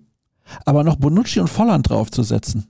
Äh, ich weiß nicht, ob das so gut war für die Hierarchie der Mannschaft, weil Gosens schon ein guter Typ, der passt, glaube ich, zur Union wie die mhm. Faust aufs Auge. Aber bei allen anderen, ja, die haben jetzt Probleme, die sie eigentlich so gar nicht kannten in den vergangenen Jahren, weil einfach mal wirklich etwas richtig schlecht läuft. Und sie haben in den ersten drei, vier, fünf Spielen, wo sie verloren haben, sie haben auch in Dortmund, das war glaube ich schon die siebte Niederlage in Folge damals oder achte sogar oder was, glaube ich, ist ja auch noch nicht so lange her haben sie auch nicht schlecht gespielt und sogar geführt zur Pause. Also die haben gerade in den ersten, in den ersten Niederlagen haben sie eigentlich gutes, guten Fußball gespielt und dann verlierst du trotzdem. Und jetzt kommen die gerade in so eine Negativspirale. Weiß man fast gar nicht. Und dann ist die Frage, was machst du als Verein? Ich glaube, eigentlich sind sie komplett überzeugt, dass der Fischer der richtige Mann ist. Absolut, Aber das glaube ich auch. Wenn du jetzt noch zwei, dreimal verlierst, was machst du denn dann?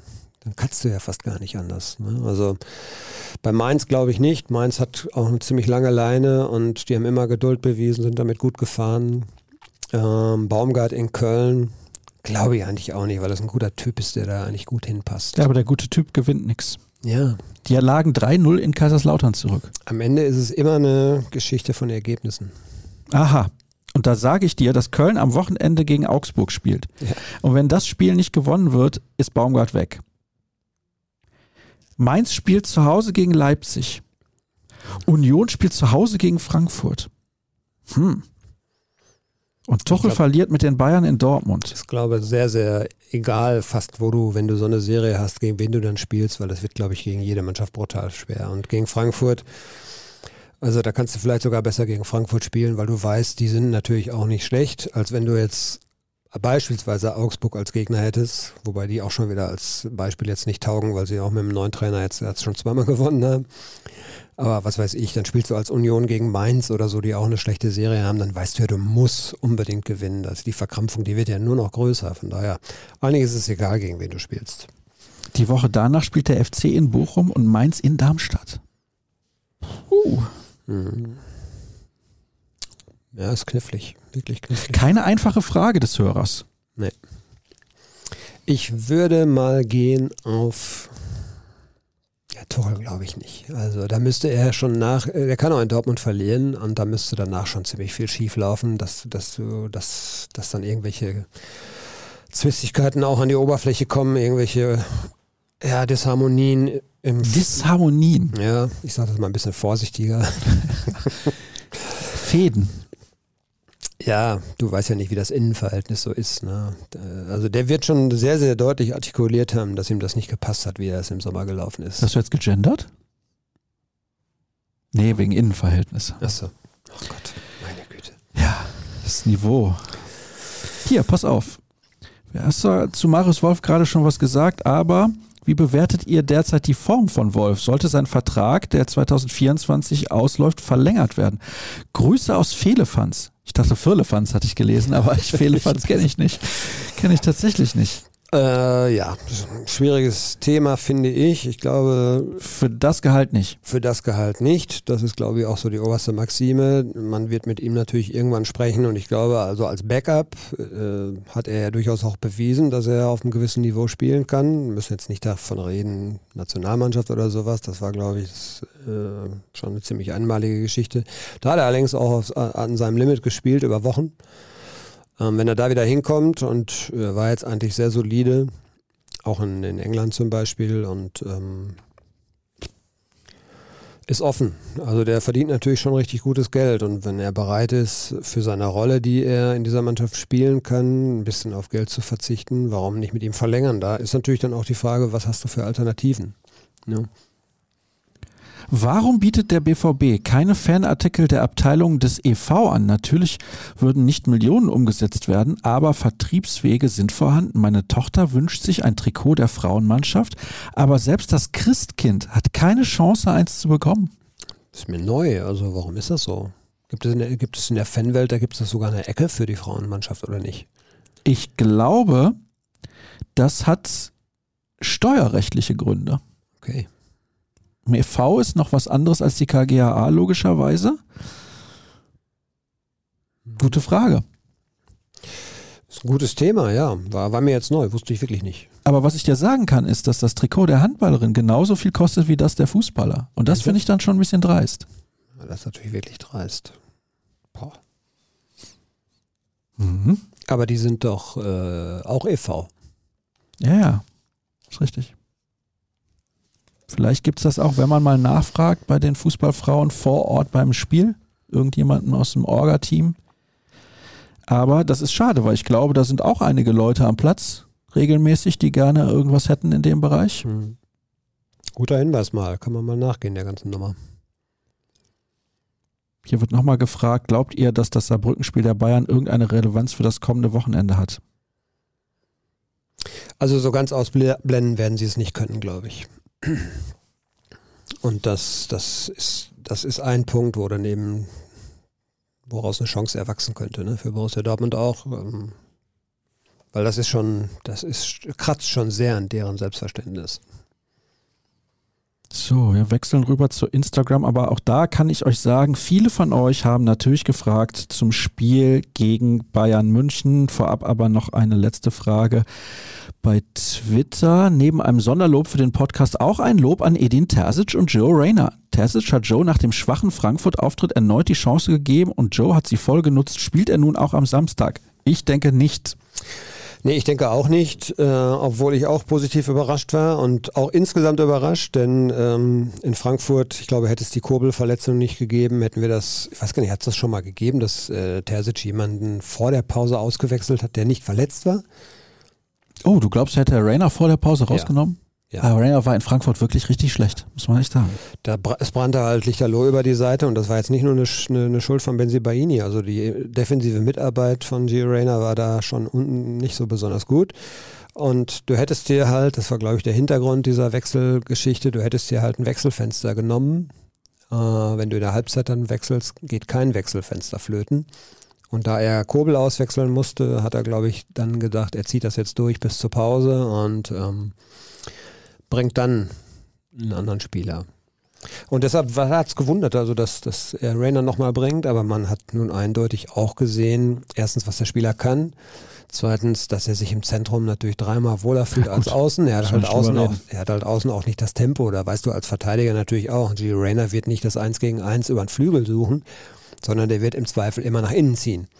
Da kannst du dich als Spieler so schön drauf einstellen. Wie früher Marco Reich. Kennst du Marco Reich noch? Ja, der Name sagt mir noch was. Ich fand immer, äh, äh Paradebeispiel ist da natürlich Robben. Da ja gut, aber den halt von, irgendeinem zu vergleichen. Da reden wir halt von Weltklasse. Du, wusstest eigentlich, du wusstest eigentlich, was er macht und trotzdem konntest du es nicht verhindern. Ne? Das ist dann eben auch Weltklasse. Es ist Halbzeit 1 und von mir habt ihr es zuerst gelesen, die Bayern fliegen heute raus. Ja, schön. Reicht ein Tor gegen die Bayern? Kurze glaube nicht. Frage. Nein, glaube ich nicht. Drei Zentimeter kleiner als Mokoko. Hätte Wayne Rooney unter Terzic eine faire Chance gehabt? Starke Frage aber an Wayne der Stelle. Rooney in äh, guter Form. Wahrscheinlich ja, ne? Der hätte aber überall eine Chance bekommen. Ich denke auch. Singt mal ein Loblied auf Sali Özcan, das hast du ja heute schon gemacht. Für diesen Typ Spieler zahlen Chelsea und Co. 100 plus x Millionen. Enzo Fernandes, ich nur.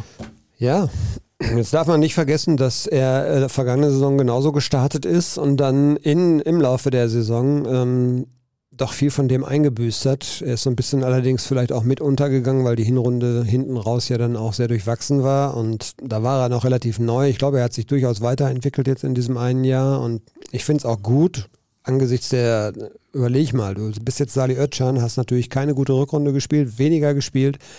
Dann will der Verein auf einmal Alcatraz will ich immer sagen. Alcatraz. verpflichten. Und ähm, das klappt dann nicht. Und trotzdem äh, weißt du, es kommt ein Ersatz für Bellingham, aber dann kommt auf einmal auch noch Sabitzer. Ähm, und du musst ja dich schon dann fragen, wie viel Spielzeit kann ich denn überhaupt noch kriegen? Und es gab ein konkretes Angebot aus Istanbul, das ist verbrieft für Salih Özcan. Und er hat trotzdem gesagt, er bleibt, das finde ich gut. Und er ist geduldig geblieben und das ist, glaube ich, eine große Qualität von ihm. Er ist keiner, der groß einen Aufstand macht. Und ähm, als er dann reinkam, vor, äh, muss ich wirklich sagen, Hut ab, weil es wäre auch nicht verwunderlich, gerade wenn du auf so einer strategischen Position erstmal ein bisschen wieder reinkommen musst. Das ist ja was ganz anderes, als wenn du nur trainierst. Und er hat aber eigentlich von äh, Spiel 1 an nicht, äh, nicht den Eindruck erweckt, dass ihm der Rhythmus fehlt. Das war schon sehr gut. Hallo ihr Spitzbuben, da das Saarland letzte Woche nicht beim besten Essen der Republik erwähnt wurde, lade ich euch beim nächsten Pokalspiel, das hoffentlich in Saarbrücken oder Homburg stattfindet, zum Dippelappes geheiratete oder gefüllte ein. Liebe Grüße, Fred. Hast du schon mal irgendwas davon gehört? Das hört sich fettig an. Ja, und vor allem äußerst speziell. äußerst speziell. Wir müssten eigentlich unbedingt mal ins Saarland reisen. Äh, ja. Entschuldigung. Ja, also dieses deftige, dieses deftige ist nicht so meins. Nee, aber sagen. unabhängig davon hat gestern Florian Nass in seinem Kommentar bei der ARD gesagt, dass das Saarland, also dass die Leute ein spezielles Völkchen wären und besondere Menschen. Ein besonderer Schlag Menschen. Und hat das dann verbunden damit, dass das Saarland das letzte Bundesland, also abgesehen von den Ostbundesländern, das letzte Saarland, äh, das letzte Bundesland gewesen ist, was an die Bundesrepublik Deutschland angeschlossen wurde. Denn es gab wohl 19 keine Ahnung, 48 noch ein Länderspiel Saarland gegen Bundesrepublik. Das war selbst vor meiner Zeit. ja, ja, ist richtig. Ja, ähm, also man kann sowas ja immer mal essen, aber ich kann auch zum Beispiel mit Weißwürstchen überhaupt nichts anfangen. Boah. Oh, nee, nee, nee, da bin ich auch raus. Viel wird noch gefragt hier, was die Aufstellung angeht. Bayern München, ganz, ganz großes Thema. Es war ja schon unser Thema der Woche. Es ist, glaube ich, wirklich, ja. äh, um das nochmal zu betonen, auch äh, selten so schwierig gewesen, da die richtige Elf zu finden. Das wird schon für Edin Terzic, der wird sich, glaube ich, mehr als eine Nacht darüber Gedanken machen, was da der richtige Weg sein könnte. Und also selten war, war es so unklar, wie er reagieren wird. Auf zumindest zwei, drei, vier Positionen hast du ja schon so die Idee, da könnte er auch das, da könnte mhm. er auch das. Ja, also hier, Kollege ja, Kiska, macht Druck. Wir haben ja mal Phasen gehabt, da hatten wir dann, äh, so könnten sie spielen, unsere beliebte äh, Aufstellungsgrafik. Ähm, da hatten wir elf Treffer, weil sich das eigentlich alles von alleine ergab. Aber man könnte jetzt auch. Ja gut, ich wäre enttäuscht, wenn du am Samstag keine elf Treffer hättest. Ich nicht. Da wäre ich, ich wäre verwundert, wenn ich elf hätte, tatsächlich. Mhm. Weil es gibt halt wirklich viele Varianten möglich, die Terpentin-Borussen zu grüßen? Natürlich. Schönen Gruß an die Terpentin-Borussen. Wo auch immer dieser Fanclub sitzt, da oben wird eingeblendet, beziehungsweise da unten für euch, wenn es bei YouTube guckt, dass wir natürlich drei Monate für drei Euro RN Plus im Bereich Borussia Dortmund für euch anbieten. Da könnt ihr gerne mal reinschauen. Hier wird nach Reisetipps für Rom gefragt. Ich bin doch der Experte, was man da sehen müsste.